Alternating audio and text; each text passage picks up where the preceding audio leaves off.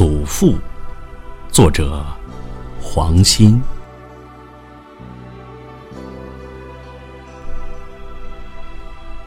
祖父善于从掌纹中悟透一生的残局，他像牌匾一样光辉和受人敬重。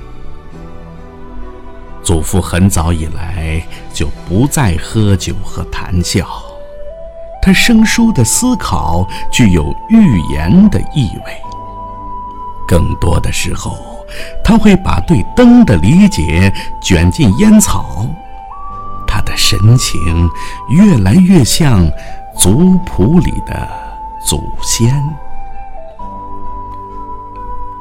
祖父。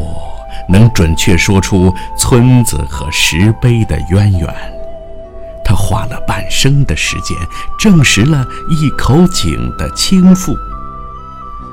他对每一次的睡眠都很投入，绣有祥瑞的枕头比岁月更醒目。